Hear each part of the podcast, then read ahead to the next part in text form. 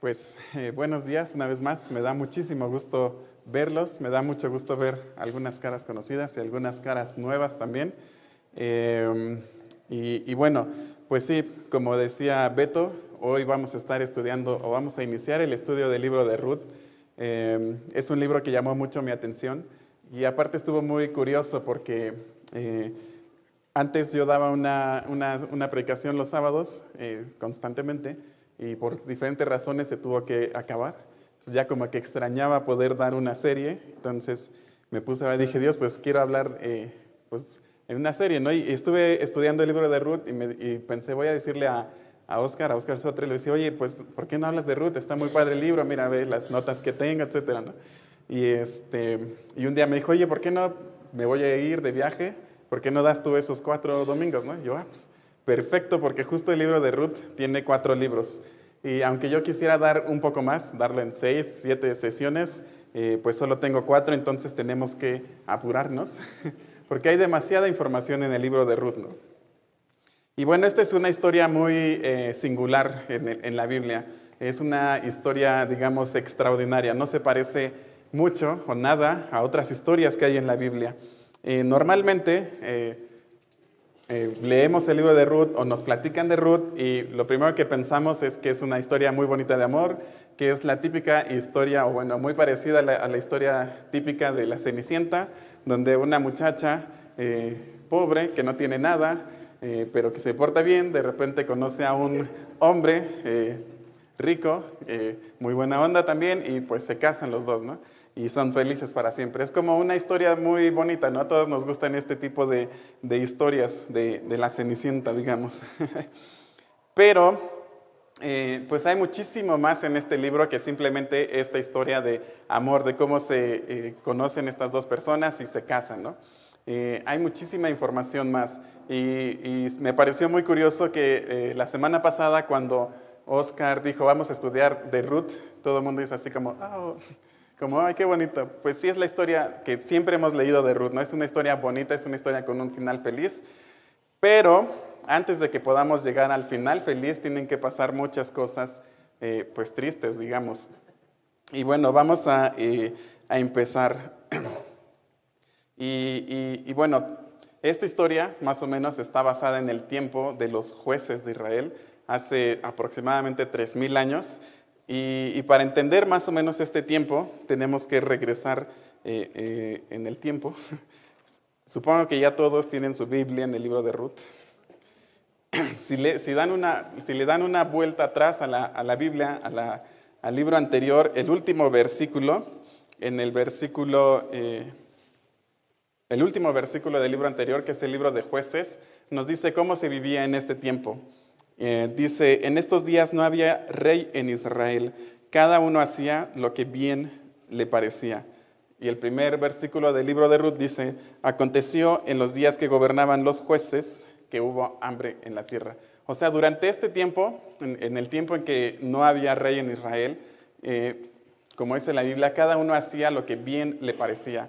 Aunque Dios ya había dado la ley, ya se supone que ellos sabían cómo debían portarse, pues la verdad es que como no había nadie que estuviera checando, no había un policía, no había un soldado que estuviera checando que se estuvieran portando bien, que estuvieran cumpliendo la ley, pues la verdad es que nadie la cumplía, o la cumplían unos cuantos, o, cumplían solamente lo que les convenía de la ley. ¿no? Entonces, eh, cada uno hacía lo que bien le parecía. Muchos ni siquiera conocían la ley, ¿no? O sea, no conocían lo que Dios había dicho o cómo Dios esperaba que vivieran. y bueno, esto llevaba a que mucha gente hiciera lo que quisiera, ¿no? Viviera totalmente libre y aprovechar esta libertad para no portarse bien, sino lo contrario, ¿no? Para portarse totalmente mal. Y bueno, durante estas épocas, eh, lo que hacía Dios era que les mandaba juicios a la, nación de Israel, que normalmente era algún vecino, los invadía y, eh, pues digamos, estaba sobre ellos durante algún tiempo hasta que el pueblo de Israel se arrepentía, le pedía perdón a Dios, se portaban bien y Dios mandaba un juez o un libertador, un caudillo que los libertaba y vivían en paz, digamos, durante otro tiempo, no sé, 40, 50 años, y la gente se empezaba a portar mal otra vez y el ciclo seguía siguiendo. Y podemos leer en el libro de jueces que este ciclo se repite varias veces Y bueno, también podemos ver en el libro de jueces, eh, pues ciertos caudillos, ¿no? Que fueron muy famosos como Sansón o Gedeón, Débora, etcétera, ¿no? Que fueron los que ayudaron a liberar a, o libertar a, Israel cuando venían enemigos y los conquistaban. Y bueno, durante este tiempo es que sucede la historia de Ruth. Y, el primer versículo nos dice que en los días que gobernaban los jueces hubo hambre en la tierra. Yo supongo que esta hambre que había en la tierra eh, fue un juicio de Dios también, ¿no? Porque em, es muy interesante. A ver, ¿dónde está? Así. Ah, bueno, y dice, y un varón de Belén de Judá fue a morar en los campos de Moab, él y su mujer y dos hijos suyos. Es muy interesante, como siempre yo les digo, no hay una sola palabra en la Biblia que esté de más. Es muy interesante que nos diga de dónde era esta persona. Esta persona era de Belén. Y no sé si se acuerden qué quiere decir eh, Belén. Belén quiere decir casa de pan o casa de alimento. Entonces imagínense que en la historia abre diciéndonos, hay hambre en la casa del pan. Es como si nos dijeran, eh, en México se les acabaron las tortillas. No sé, algo así, algo así de inconcebible. O sea, no es como que algo, algo normal, ¿no? O sea, esto no, no sucedía en Belén, o sea, no se quedaban sin pan, era una zona muy próspera de Israel. Eh, y aquí había una hambruna en Israel. Esta hambruna duró aproximadamente, o mínimo duró 10 años. Imagínense 10 años donde no había cosechas, donde el campo estaba seco. Y bueno, eh, se supone que el fondo es seco, por eso pusimos el fondo seco. Eh, porque había hambruna en la tierra, ¿no? O sea, no había cosechas, no había prosperidad. Y durante este tiempo es que sucede nuestra, nuestra historia. Y bueno, eh, vamos a ir leyendo, digamos, versículo por versículo y los vamos a ir estudiando. Entonces, el versículo dice, fue a morar a los campos de Moab, él y su mujer y dos hijos suyos. Ahora sí, si me pueden poner el mapa. Este es el reino de Israel, más o menos como estaba durante aquellos tiempos. Eh, bueno, esto ya es durante el reinado de, de David, pero más o menos era así. Lo que quiero que noten es que aquí es Belén, y Moab es aquí, esta zona de aquí. Entonces, para ir de Belén a Moab tenían que caminar por aquí, llegar hasta acá, o caminar por acá, ¿no? Depende por dónde quisieran ir. Em, Dios les dijo a los judíos, por esto ya es muy, antes de esto le dijo que con las personas de Edom sí podían tener amistad, pero con las personas de Moab no, tenían, no podían tener ningún tipo de relación.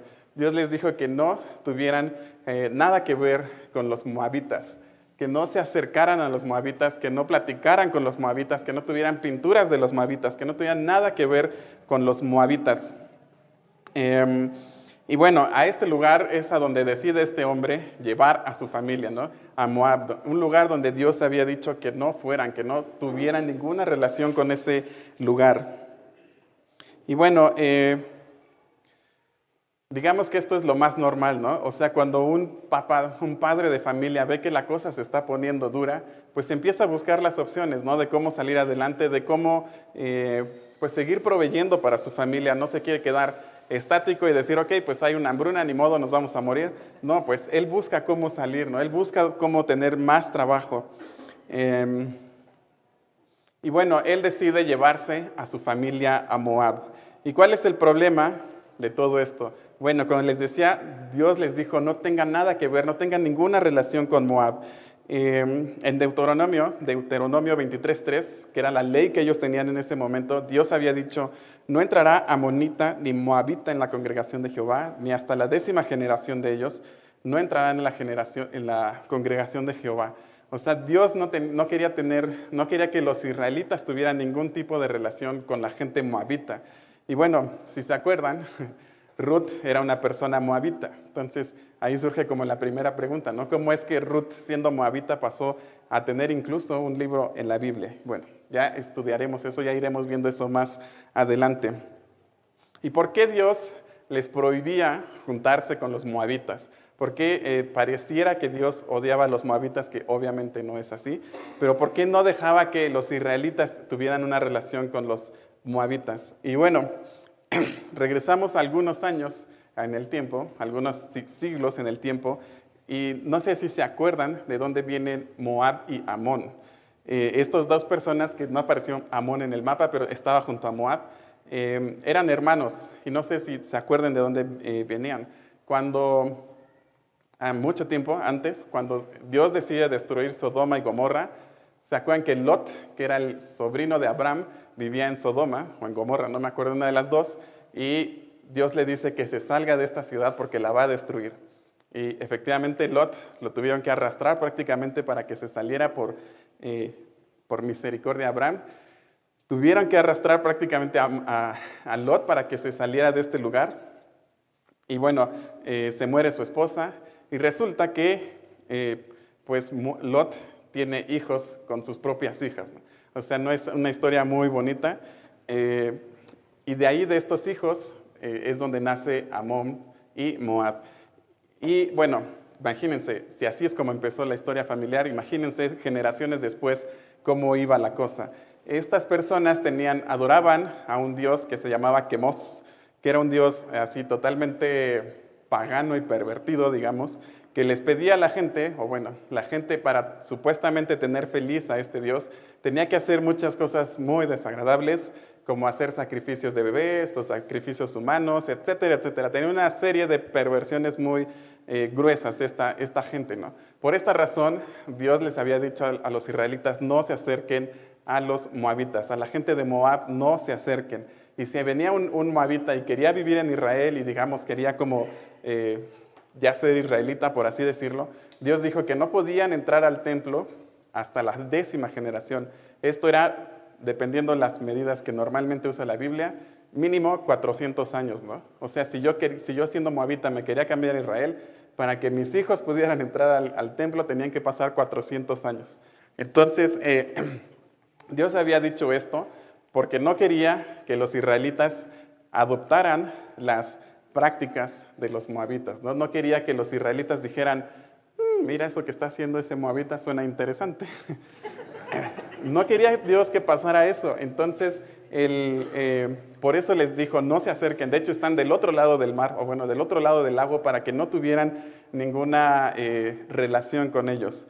El problema, y lo vamos a ver más adelante, es, como les decía, los muchachos de Israel no tenían que acercarse a las muchachas de Moab, pero el problema es que las muchachas de Moab eran muy atractivas para los muchachos de Israel. Entonces vemos en la Biblia varias veces que sí tienen relación y pues sucede todo un caos, ¿no? De hecho, em, Salomón, por ejemplo, cuando vemos que él fue el, así el rey más grande de Israel, vemos que al final de sus días incluso puso un, un, altar en Israel al dios este de Moab. ¿Por qué?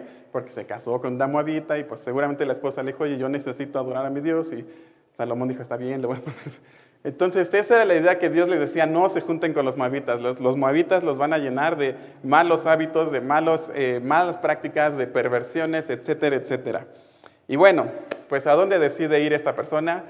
Decide ir a Moab. O sea, no solamente pudo haber hecho, no sé, comercio con alguien de Moab y quedarse en, Belén. No, él decidió irse al problema, ¿no? meterse a donde Dios le ha dicho, ni siquiera eh, piensen en acercarse a este lugar.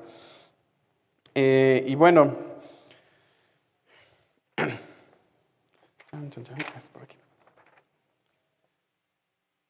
y bueno, esto eh, solo nos habla de que nosotros como hombres o como esposos o como padres de familia debemos tener muchísimo cuidado con las eh, decisiones que tomamos. Em, nosotros los hombres somos los responsables del bienestar de nuestra familia, somos los responsables de proveer todo lo necesario para nuestra familia.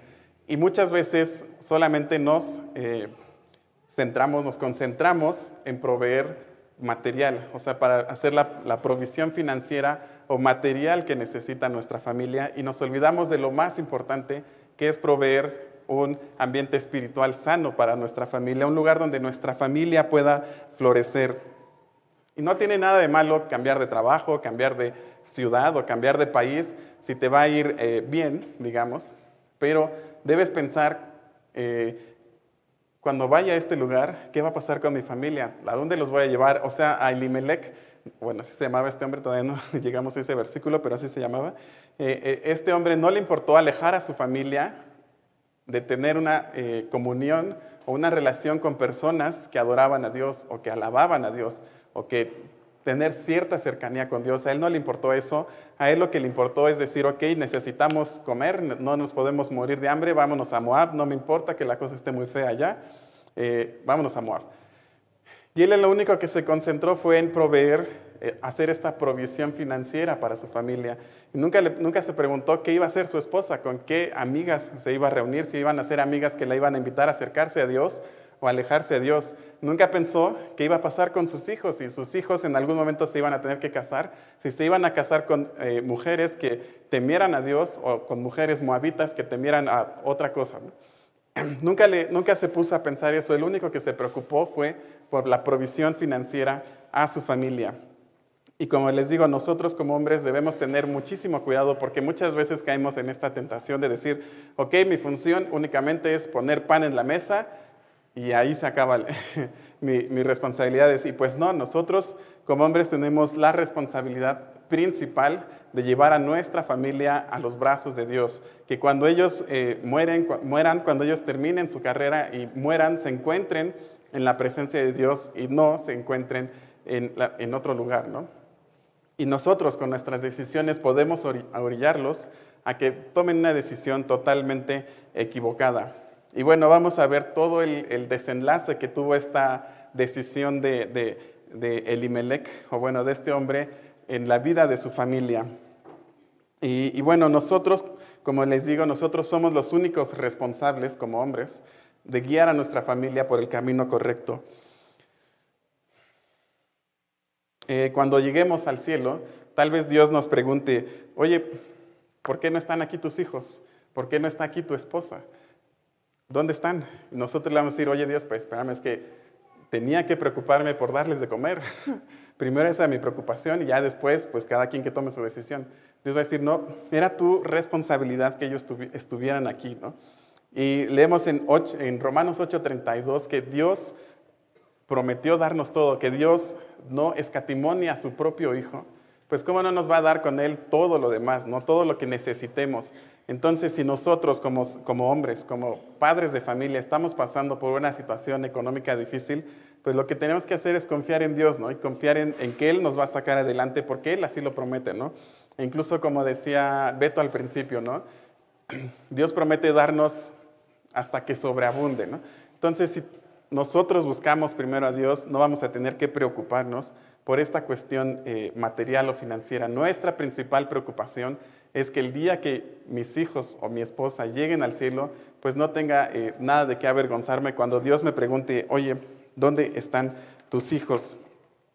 Em, y bueno, como les decía, eh, es nuestra responsabilidad guiar a nuestra esposa, es nuestra responsabilidad guiar a nuestros hijos. Y sí, la iglesia te puede ayudar con esto, pero es nuestra responsabilidad. Y la escuela te puede ayudar con eso, pero es tu responsabilidad guiar a tus hijos y es tu responsabilidad proveer de un ambiente donde tus hijos y tu esposa puedan crecer. Eh, y bueno, pues resulta que la familia se va a vivir a Moab, ¿no? Y leemos el siguiente versículo, dice, el nombre de aquel varón era Elimelech y el de su mujer Noemí, y los nombres de sus hijos eran Malón y Keleón, efrateos de Belén de Judá. Llegaron pues a los campos de Moab y se quedaron allí. Este versículo, además de todo, nos da una interesante lista. Si alguien va a tener hijos, tal vez pueda pensar en estos nombres. Eh, y imagínate llamarte Malón. y bueno, como les decía, el, jefe de familia se llamaba Elimelech. Elimelech, como veíamos con Oscar la semana pasada, me parece, los nombres tienen un gran significado en la Biblia. No nada más son nombres porque decidieron ponerlos ahí ya no, hablan del lugar como Belén, que es la casa de pan, hablan de cómo era la persona, etcétera, etcétera. Entonces el nombre, Elimelech, quiere decir Dios es mi rey. Y como podemos ver, darnos cuenta, pues el rey de Elimelech no era Dios, ¿no? O sea, no actuaba como si Dios fuera su rey, no le hacía honor a su nombre. Y decidió ir, llevarse a su familia a, a Moab. Tenía una esposa que se llamaba Noemí, no me imagino qué habrá pensado Noemí en estos momentos, a lo mejor dijo, oye, eh, no nos podemos ir ahí, o sea, está prohibido irnos a Moab, o tal vez dijo, bueno, pues ni modo, si es la única opción, pues tendremos que hacerlo. Y llevaban a sus hijos, Malón y Kelión. Y, se quedaron. Y, es muy interesante cómo dice el versículo, y se quedaron allí. O sea, no fue como que nada, una temporada, trabajó un rato, le fue, digamos, hizo un poco de dinero y se regresó. Él decidió quedarse ahí. O sea, donde Dios había dicho que no tenga ninguna relación, ahí decidió quedarse. Eh, y bueno, tristemente la vida de Elimelech fue un fracaso. O bueno, lo que se registra de él en la Biblia fue totalmente un fracaso. Es de las personas que están en la Biblia para ponernos un ejemplo de lo que no tenemos que hacer. Nosotros no tenemos que hacer, no tenemos que ser como Elimelech. Tenemos que eh, preocuparnos más por la salud espiritual de nuestra familia que por su salud física. Y Dios nos va a proveer de todo lo demás. El siguiente versículo dice, y murió Elimelech, marido de Noemí, y quedó ella con sus dos hijos. Imagínense a Noemí en este momento. Noemí estaba en un país totalmente extraño, un país donde hablaban otro idioma, un país donde comían diferente, un país donde la cultura era completamente diferente, un país donde nadie eh, se acercaba, nadie buscaba a Dios, todos adoraban a ese Dios pagano y pervertido. No tenía un grupo de amigos con quien, eh, de amigas con quien rodearse después de que había pasado esto. O sea, estaba totalmente desamparada. Solamente tenía a sus dos hijos, a Malón y Kelión. Era lo único que le quedaba yo supongo que en este momento Malón y que León ya tenían edad como para valerse por sí mismos, entonces digamos que ella dijo, ok, bueno, pues mis hijos se van a preocupar por mí, yo no tengo, no, no está tan grave la cosa, ¿no? Porque tengo dos hijos que me vean, que vean por mí. Y bueno, eh, como les decía, hombres, nosotros, los que ya estamos casados, recuerden que nuestras decisiones van a afectar el futuro de nuestras familias y lo vamos a ver un poco más adelante. Entonces pasa un poco de tiempo y dice, los cuales tomaron para sí mujeres moabitas, el nombre de, uno, de una era Orfa y el nombre de la otra Ruth, y habitaron allí unos 10 años. O sea, antes de esto no sé cuánto tiempo pasó, pero a partir de este momento pasaron 10 años. Entonces, tal vez pasaron ahí 15 años en este lugar, no sé. Pero bueno, este versículo es todavía eh, más interesante. O sea, hasta ahorita hemos visto puras cosas, digamos, tristes y sigue la tristeza, ¿no? O sea, ya vimos que Dios les había dicho que no se casaran con moabitas y ellos decidieron tomar mujeres moabitas. Seguramente, eh, pues al no tener la guía de su papá, pues no sabían qué hacer. Y bueno, tengo una pregunta para los papás, para papás y mamás que ya tienen hijos. ¿Creen que ustedes deben estar involucrados o creen que ustedes deban escogerle a sus hijos con quién se van a casar?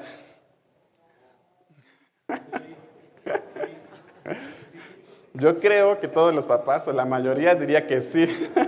¿Por qué? Porque los papás aman a sus hijos, conocen a sus hijos y saben qué es lo que le conviene a sus hijos. Entonces, tal vez los jóvenes digan, no, ¿cómo crees? Eso es nada más, eso nada más pasa en, no sé, ciertas partes del mundo donde los obligan a casarse con alguien.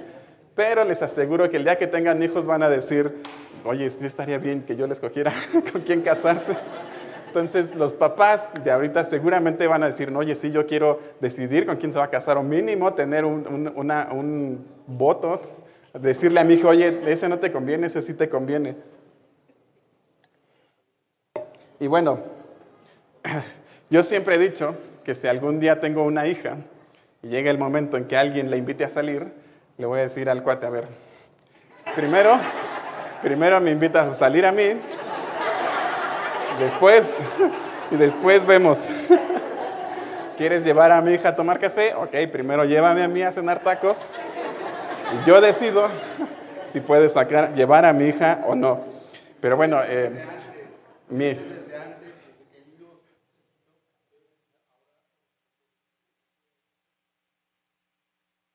Sí, Sí, bueno, obviamente sí voy a orar desde antes por, por la esposa, por el novio de mi esposa, pero bueno, no tengo hijas y mi esposa no creo que esté muy de acuerdo con eso, entonces eh, si llego a tener una hija les platicaré si pude hacer eso o no. Pero bueno, eh, el chiste es que, eh, ¿cómo se dice? Pues tristemente Malón y Kelión no tenían la opinión de su papá. Su papá ya había muerto. No estaba su papá para decirle, oye, no te conviene casarte con una moabita. ¿Qué te parece si mejor nos regresamos a Belén y allí buscas novia y bueno, ya te la traes a vivir aquí? no tenían esa, esa guía. Eh, tal vez Noemí sí les dijo, oye, pero no, no está muy bien eso. Y seguramente los, los hijos dijeron, ah, ¿tú qué sabes? Como decimos todos los jóvenes cuando somos jóvenes. Decimos, oye, mamá, ¿cómo crees? Tal vez Noemí les dijo, no, no, está, no creo que esté bien que se casen con las moabitas. Y bueno, el chiste es que ellos terminan casándose con una moabita. Y bueno, eh, como les decía, el problema de esto es que los muchachos israelitas siempre tuvieron una debilidad especial por las muchachas moabitas. Y bueno, esto causó muchísimos problemas que si quieren después lo, lo, estudiamos más a fondo. Como les decía, estas mujeres moabitas no creían en Dios, no amaban a Dios, no buscaban a Dios. Imagínense, obviamente, cuando, si es que ellos llegaban a tener hijos, ¿qué iban a decirle? O sea, Malón le iba a decir, oye, tiene tienes que creer en Dios. Y la otra le decía, no, para nada. O sea, imagínense el conflicto familiar. Y bueno, esta es la siguiente pregunta. ¿Está bien casarse con alguien que no cree en Dios? Pues obviamente no. O sea, digamos que en nuestros días ya no existen las movitas, pero sí existen las personas que no creen en Dios y no nos debemos casar con estas personas. Eh, el mandamiento de Dios eh, en Deuteronomio 7:3 es, y no emparentarás con ellas, no darás tu hija a su hijo, ni tomarás su hija para tu hija. O sea, no es como que, esto es un mandamiento de Dios muy claro, no es como que tú eh, como en otros lugares que decimos, oye, ¿qué habrá querido decir Dios aquí? Necesito que me guíe. Este es un mandamiento muy claro, ¿no? Dice, no harás, o sea, no te vas a casar con ellas. Y no dice como que, oye, eh, pues vamos a buscar en el lenguaje original, a lo mejor dice algo diferente, vamos a pedirle la guía de Dios. No, dice Dios, no te vas a casar con una persona que no cree en Dios. Imagínate el, el, el problema que va a causar en tu, en tu familia, ¿no? O sea, Dios no lo dice nada más porque no, y ya. ¿No? O sea, Dios te quiere ahorrar muchísimos problemas en tu familia, en tu, en tu, en tu futuro. Em, y bueno, ¿por qué es tan importante esta decisión? Porque obviamente no estás buscando alguien con quien pasar, no sé, 10, 20, 30, 40 años de casado. No, estás buscando alguien con quien vas a dejar un legado. O sea, a partir de ti va a venir una generación de personas que dependiendo de las decisiones que tú tomes, van a ser personas que busquen a Dios o que no busquen a Dios. Van a ser personas que vean como algo normal eh, leer la Biblia o que ni siquiera sepan lo que es una Biblia, ¿no? Entonces, por eso es una decisión tan importante con quién te vas a casar, ¿no? Porque no solamente estás buscando un compañero o compañera de vida, estás buscando alguien con quien vas a dejar tu apellido por generaciones. Eh, y bueno, a veces, a veces pensamos que podemos eh, relacionarnos con alguien que no cree en Dios y decimos, bueno, ya después yo, yo le hablo de Dios y se convierte y pues ya todos felices, ¿no? Pues no, déjame decirte que no, normalmente esto no sucede. O sea, si tú tienes una relación con una persona así, tu relación le está estorbando a esta persona tener una relación con Dios. Entonces deja que esta persona primero se acerque a Dios, tenga una relación con Dios y ya después, si Dios quiere, en el tiempo que quiere, pues seguramente si es para ti, pues te la va a dar, ¿no? Eh, y como les digo, es un, es un el mandamiento muy claro de Dios, ¿no? No se casen con personas incrédulas. Y bueno, seguimos leyendo la historia, dice, y murieron también los dos, Malón y Kelión, em, quedando así la mujer desamparada de sus dos hijos y de su marido. Como dice un amigo mío, puras tragedias. Em, imagínense, si ya estaba mal Noemí, imagínense en este momento después de tener que enterrar a su esposa, a su esposo, después de tener que enterrar a sus dos hijos. Imagínense cómo estaba Ruth en ese, digo, Noemí en ese momento. Yo supongo que estaba totalmente devastada, además estaba desamparada, no había quien viera por ella, no tenía ninguna posesión, estaba en un país totalmente extraño y se queda sin sus hijos, que eran los únicos que le quedaba que vieran por ella. Y bueno, el, el ¿cómo se dice?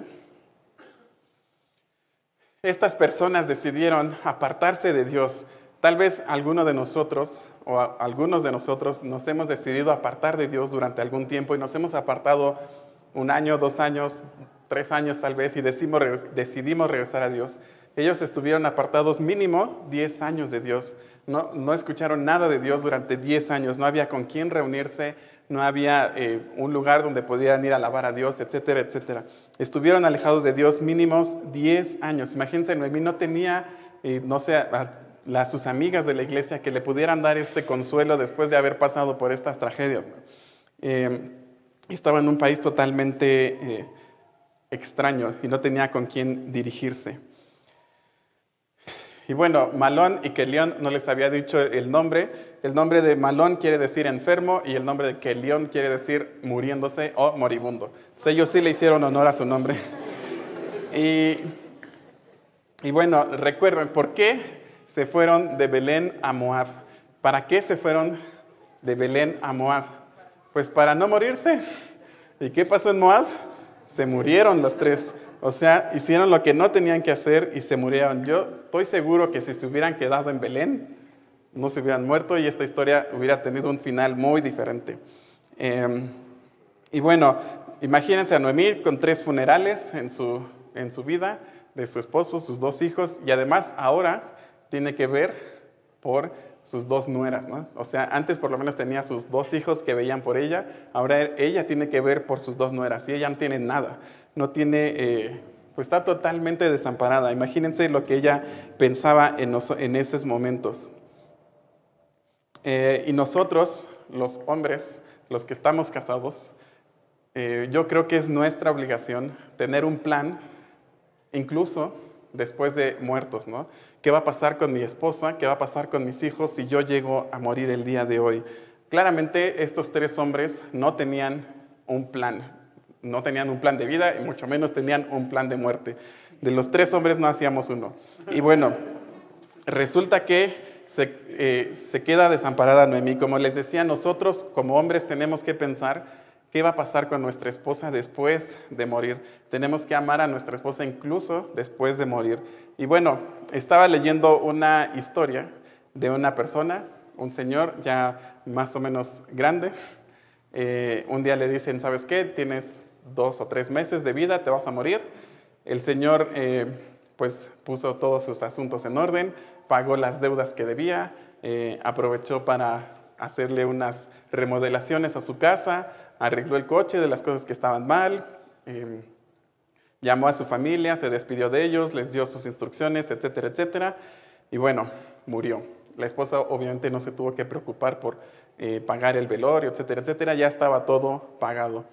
Y bueno, pasó el tiempo y justo el día en que ellos se casaban, o bueno, el que cumplían años de casados, a la esposa le llega hacia su casa, hasta puerta de su casa, un ramo de flores con una cartita, ¿no? Que el esposo había tenido la prudencia de escribirlas antes de morir, cuando él sabía que iba a morir, se puso a escribir cartitas y, y habló a la, no sé, a la florería y le dijo, quiero que tal día, todos los años, le lleven flores a mi esposa. Este hombre sí tenía un plan para su esposa, qué iba a pasar cuando él muriera. Este hombre amaba a su esposa incluso después de morir. Y bueno, estos tres hombres eh, no hicieron esto, no tenían un plan para su esposa. Nosotros tenemos que tener un plan para nuestra esposa. ¿no? ¿Qué va a pasar si nosotros morimos? ¿Qué va a hacer mi esposa? ¿Qué van a hacer mis hijos? Y este es el nivel de compromiso que nosotros deberíamos de tener con nuestra esposa. O sea, cuando decidimos casarnos, este es el nivel de, compromiso que, debemos tener. Y tal vez no lo pensamos cuando nos casamos, porque cuando nos casamos no pensamos muchas cosas. Pero ya casados podemos, eh, ya que sabemos esto, podemos hacerlo. Y, y bueno, este, yo debo confesar que no tengo un plan así para mi esposa, pero me comprometo aquí entre todos ustedes que a partir de ahora voy a buscar un plan para mi esposa. ¿Qué pasa si yo llego a faltar? Y bueno, antes de seguir con la eh, historia, recordemos cuatro puntos muy importantes que hemos aprendido hasta ahora. El primero, eh, nosotros somos responsables de nuestra familia. Siempre tenemos que recordar que las decisiones que tomemos van a afectar a nuestra familia en el corto, en el mediano y en el largo plazo. El segundo punto, eh, nuestro deber como cabeza del hogar es guiar a nuestra familia con amor. Eh, si tú amas a tu familia, te vas a preocupar por su bienestar espiritual, su bienestar.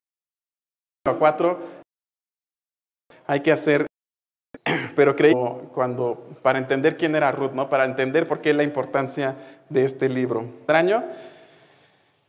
Y bueno, el, el, siguiente versículo dice, entonces se levantó con sus nueras y regresó de los campos de Moab, porque oyó en el campo de Moab que Jehová había visitado a su pueblo para darles pan.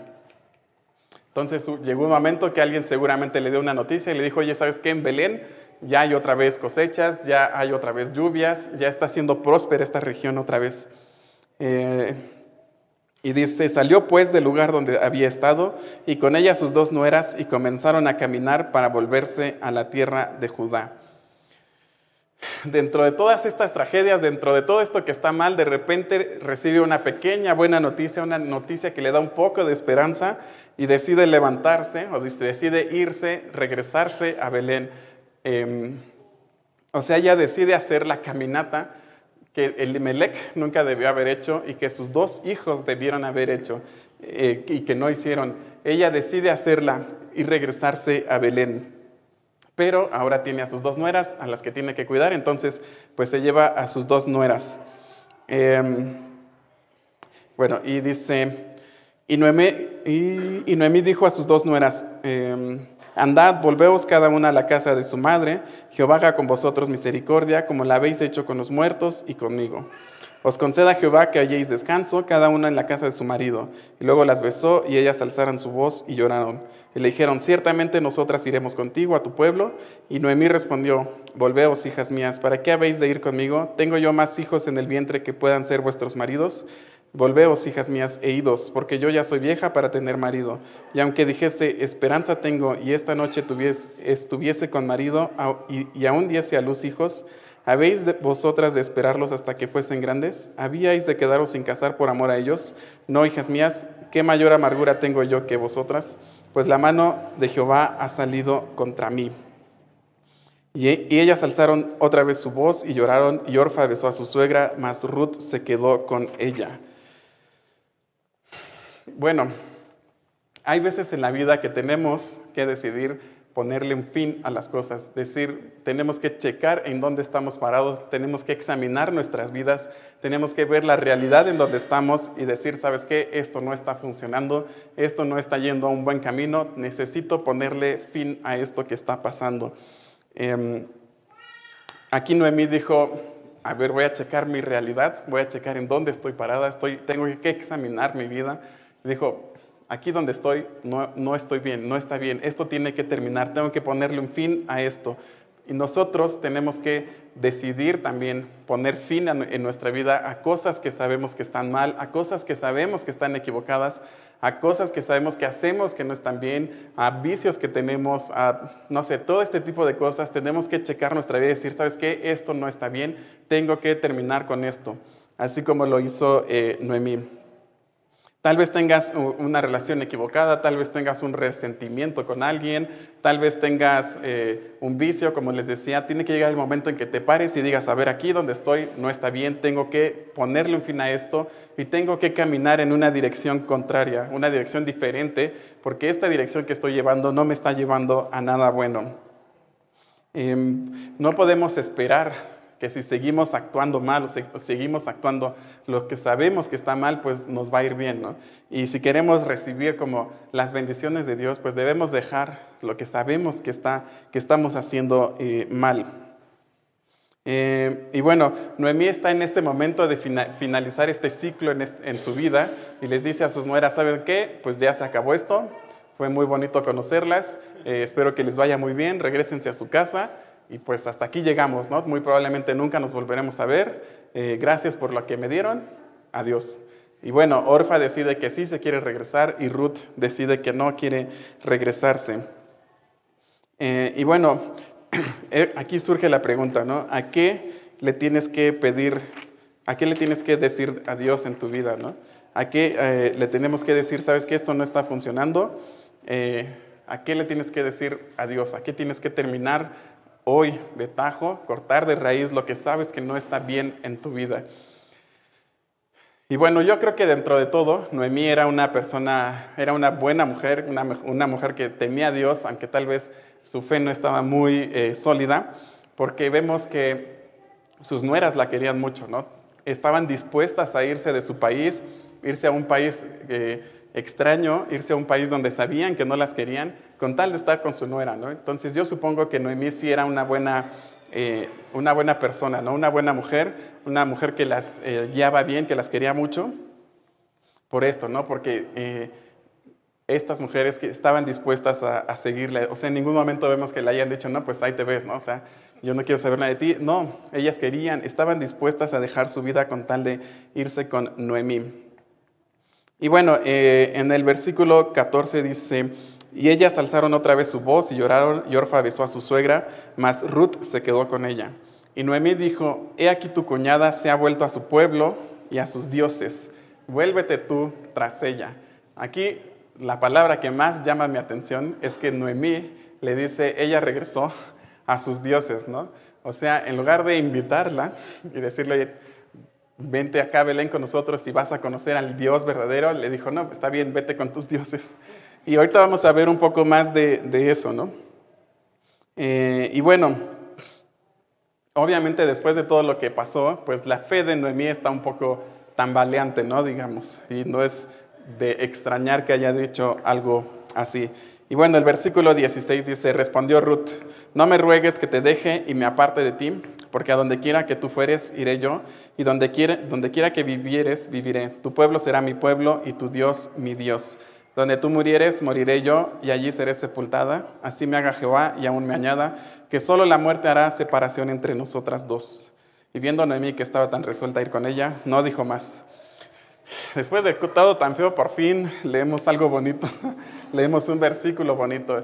Y, quisiera saber cuántas personas de aquí usaron este versículo en su boda o han ido a alguna boda donde han usado este versículo. Es como el versículo más común para las bodas, ¿no? Y vemos así en las invitaciones que ponen, eh, donde quiera que tú fueres, yo iré, donde tú vivas, yo viviré, tu pueblo será mi pueblo y tu Dios será mi Dios. Pero bueno, lo más importante de esto, la palabra más importante de todo esto, una vez más, es cuando Ruth dice, y tu, Dios será mi Dios. O sea, aquí estamos siendo eh, testigos, digamos, del momento más importante de toda la historia de Ruth. Y es este momento en que ella decide eh, aceptar a Dios, ¿no? en, la en el que ella decide que es el Dios que ella había adorado toda su vida no era un Dios eh, bueno o no era, era un Dios falso, y decide adorar, o bueno, convertirse a Dios, ¿no? Decide convertirse a Dios. Este es el momento más importante de la historia o de la vida de Ruth, cuando ella decide que Dios va a ser su Dios para siempre, ¿no? Y yo creo que esta es la razón por la que Ruth, el libro de Ruth o la historia de Ruth está en la Biblia, ¿no? Y fue tan clara su conversión que no solamente aún siendo moabita entró a vivir a Israel, ella fue la abuela del rey David y tiempo después, digamos, uno de sus descendientes fue otra persona también que todos hemos escuchado que fue Jesús, ¿no? Ella logró meterse, digámoslo así, a la genealogía de Jesús. ¿Por qué? Por este momento en el que ella decide dejar todo atrás y decide eh, voltearse hacia Dios, ¿no? Y como les decía al principio, llega el momento en que tienes que checar tu vida y tienes que decir, ok, donde estoy viviendo no está bien y tienes que darte una vuelta y, y voltearte hacia Dios. O sea, tienes que decir, esto que estoy ah, viviendo no está bien, voy a dar una vuelta y voy a caminar hacia Dios. Eso es lo que estaba haciendo Ruth en este momento. Es lo que nosotros tenemos que hacer. O sea, si sabes que estás viviendo en algo equivocado, pues tienes que voltearte y decir, no, tengo que ir hacia la dirección correcta. Si tú eh, estás lejos de Dios, pues tienes que voltearte y caminar hacia Dios. Es lo que eh, estaba haciendo Ruth en estos momentos. Y bueno, Ruth, lo interesante de todo esto es notar que Ruth decidió acercarse a Dios a pesar de lo que dijo eh, Noemí, que le dijo, tu, cuñada ya se regresó a su pueblo y a sus dioses. Y Noemí dijo, este, pues digamos que a mí con Dios no me ha ido muy bien. Tal vez tú con tu Dios te vaya un poco mejor, mejor regrésate con tu Dios. Y, Ruth decide, no, yo quiero conocer este Dios, ¿no? yo quiero conocer más de Dios.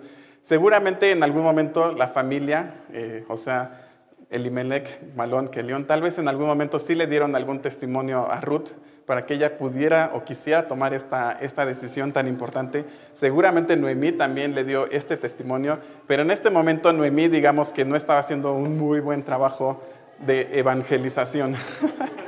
le está diciendo prácticamente, no, no, no, aquí no nos va a ir bien, que no me ves, que no ves cómo me ha ido, no, regrésate, tal vez te va a ir mejor, ¿no? Y a pesar de eso, eh, pues Ruth decide irse con, con ella. Eh, y decide irse a un país totalmente desconocido para Ruth. Eh, tenían cero recursos en la bolsa, estaban totalmente desamparadas, no sabían qué les esperaba en Belén, no sabían si iban a tener dónde vivir, no sabían, o sea, no sabía nada. Y Ruth decide ir con ella. Eh, y esta es la decisión más importante en la vida de Ruth. Como toda nuestra vida tenemos que hacer decisiones muy, muy importantes. La primera es en dónde quieres pasar la eternidad. Y la segunda, ¿quién quieres que sea tu compañero o compañera de vida?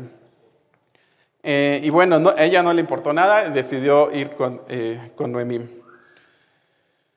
Y ellas, imagínense, dos mujeres solas caminando por el desierto, no sé, tal vez siete días, para regresar a Belén. Eran dos mujeres. Esta caminata, como les dije, es la caminata que Elimelech nunca debió haber hecho. Es la caminata que Malón y que León debieron haber hecho para regresar y no la hicieron. Estas dos mujeres deciden regresar, deciden acercarse a Dios una vez más y tienen que caminar siete días durante el desierto, ellas dos solas.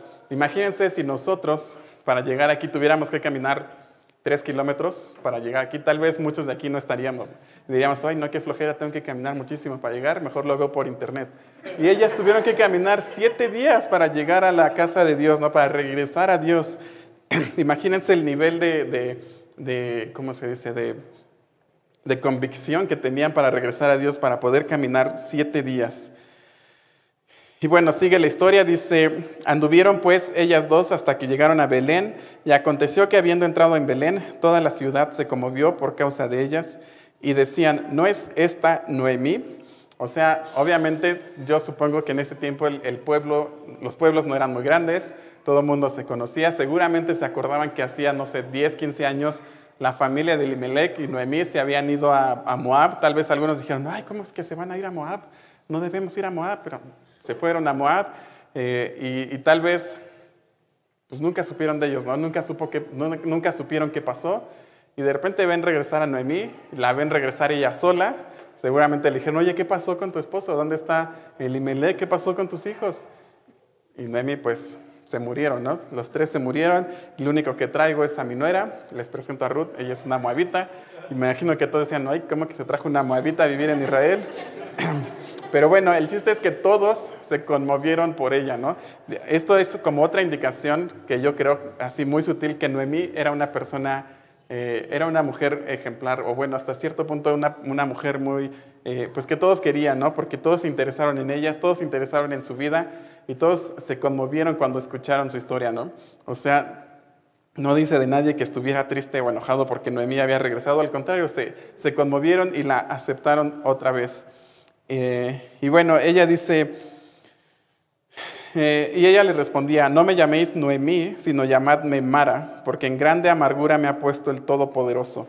Y como les decía, los nombres tienen un gran significado en la Biblia. ¿no? El significado de Noemí quería decir eh, placentera o contenta, y Mara quiere decir amargada. Entonces imagínense que ella regresa a, vivir a Belén y va a, no sé, a sacar su credencial para votar y dice, bueno, estuve 10 años fuera, necesito una nueva credencial.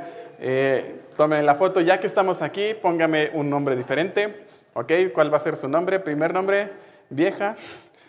Apellido, muy, apellido materno, amargada. ¿Ok? Mi nombre es vieja, muy amargada. Así es como Noemí quería llamarse en ese momento. Quería cambiar su nombre a llamarse amargada por todo lo que le había sucedido. Eh, y bueno, Dice, yo me fui llena, pero Jehová me ha vuelto con las manos vacías. ¿Por qué me llamaréis Noemí? Ya que Jehová ha dado testimonio contra mí y el Todopoderoso me ha afligido. Y bueno, como les decía hace ratito, eh, pues no sé, pero a mí se me hace un poco injusto que Noemí no le está dando ningún crédito a su esposo. ¿Por qué? O sea, ella está diciendo que todo esto lo causó Dios. Y no, todo esto lo causó la mala decisión de su esposo. No sé ustedes, pero ella debió haber dicho así mínimo, y mi esposo también contribuyó a que nos fuimos a ese lugar, por eso nos fue mal. No, ella decidió eh, culpar a Dios por esto que le estaba pasando, ¿no?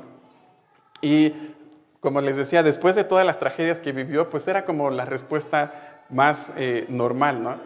Lo que quiero decir con esto es que nosotros, regresando a nosotros, los hombres, los esposos, eh, debemos saber que si nosotros tomamos malas decisiones y a nuestra familia le va mal, a quien van a culpar no es a mí, va a ser a Dios. Y nosotros no queremos alejar a nuestra familia de Dios. O sea, cuando un, un esposo o un papá está viviendo mal, lo primero que el hijo va a decir, ay Dios, ¿por qué me permites vivir esto? ¿no? Y no va a decir, oye papá, estás viviendo mal. No, él lo que va a decir es, pues Dios es el que me está mandando esto, así como Noemí lo estaba haciendo en este momento. El que había tomado las malas decisiones había sido Elimelech, pero Noemí, digamos, no dijo, es que Elimelech no puede ser que nos haya llevado a vivir allá. No, ella dijo, Dios es el que me ha traído todo esto. Y, bueno, de puro milagro, Noemí no, no, no se alejó de Dios, y de milagro, aún más milagro, Ruth decidió vivir para Dios, a pesar de estos eh, eh, pues, esfuerzos evangelísticos de Noemí, ella, ellas decidieron acercarse a Dios, ¿no? Y, y bueno, nosotros como hombres tenemos que pensar esto, ¿no? O sea, nosotros como hombres somos los que vamos a poner el estándar en nuestra vida. Nosotros como hombres vamos a ser los que vamos a poner lo que es normal en nuestra, en nuestra familia. O sea, tal vez en nuestra vida va a ser eh, normal reunirnos después de la cena, leer la Biblia o a orar, o va a ser normal que nuestros hijos nos vean yendo a, a nuestro estudio de la Biblia, o va a ser normal que vayamos a la predicación. Nosotros somos los que vamos a poner eso. Y bueno, Elimelech, para eh, él lo que puso, el estándar que puso en su familia fue, tienes un problema, aléjate. Dios te está eh, disciplinando, aléjate del problema.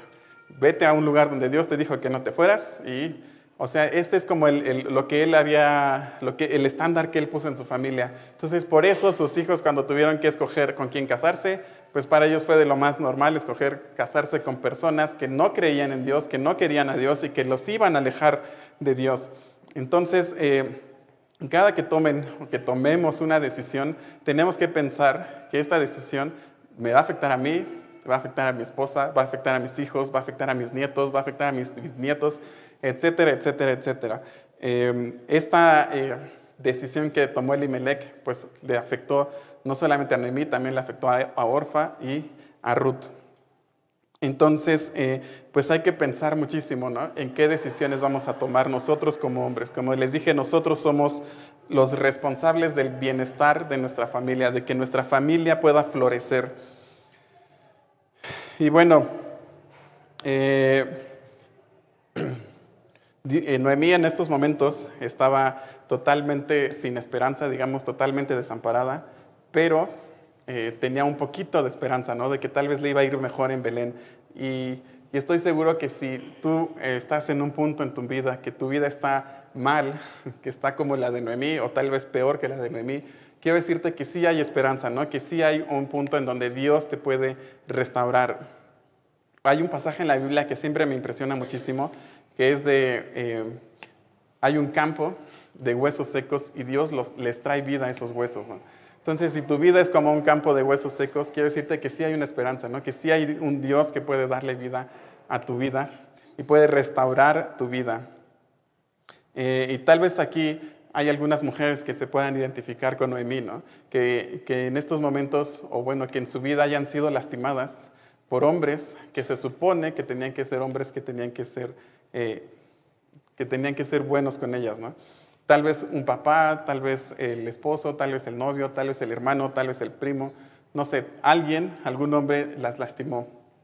Eh, o tal vez alguien las lastimó y estos hombres que tenían que cuidarlas no se mantuvieron al, margen. ¿no? Eh, y hombres que debieron darles seguridad, confianza y alegría, pues nada más les han traído dolor, decepción y tristeza. ¿no? Entonces, eh, quiero decirles que si este es tu caso, pues te acerques a Dios, ¿no? Así como Noemí se acercó a Dios, como ella dijo, sabes que esto no está funcionando, tengo que darme la vuelta en 180 grados y tengo que regresar a Dios. Dios tiene una eh, restauración para tu vida, ¿no? Dios puede restaurar tu vida. Y bueno, es mi oración y mi anhelo durante esta serie que nosotros como hombres aprendamos a ser esas personas seguras para las mujeres, ¿no? O sea, eh, que no sé, que aprendamos a cuidar a nuestras esposas, a nuestras hijas, a nuestras hermanas, a nuestras suegras, eh, nueras, etcétera, etcétera. Que aprendamos a, hacer estas, estos puntos de refugio donde ellas puedan estar. Eh, y bueno, más adelante vamos a hablar de vos, que es un personaje de quien tenemos muchísimo que aprender nosotros como hombres. ¿no? Eh, de Limelec ya aprendimos lo que no tenemos que hacer. De Malón y León ya vimos qué es lo que no tenemos que hacer. Después de esto vamos a llegar con vos y él nos va a decir qué es lo que sí tenemos que hacer. Y bueno, eh, ya para terminar, el último versículo dice, así volvió Noemí y Ruth la Moabita, su nuera con ella, y volvió de los campos de Moab, y llegaron al comienzo de la siega de la cebada. Esto es como el continuará de la historia. Cuando ves una película dice continuará y tal vez te dan un poquito de lo que va a pasar en la siguiente película. Así es este versículo, ¿no? Eh, en estos momentos la hambruna ya terminó y llegan en un momento muy próspero, que es la siega de la cebada. Y bueno, eh, si quieren pueden ir leyendo un poco más adelante de Ruth, no lean todo porque si no ya van a saber de qué se trata la historia. Eh, y, bueno, nos vemos aquí la próxima semana con la continuación de la historia.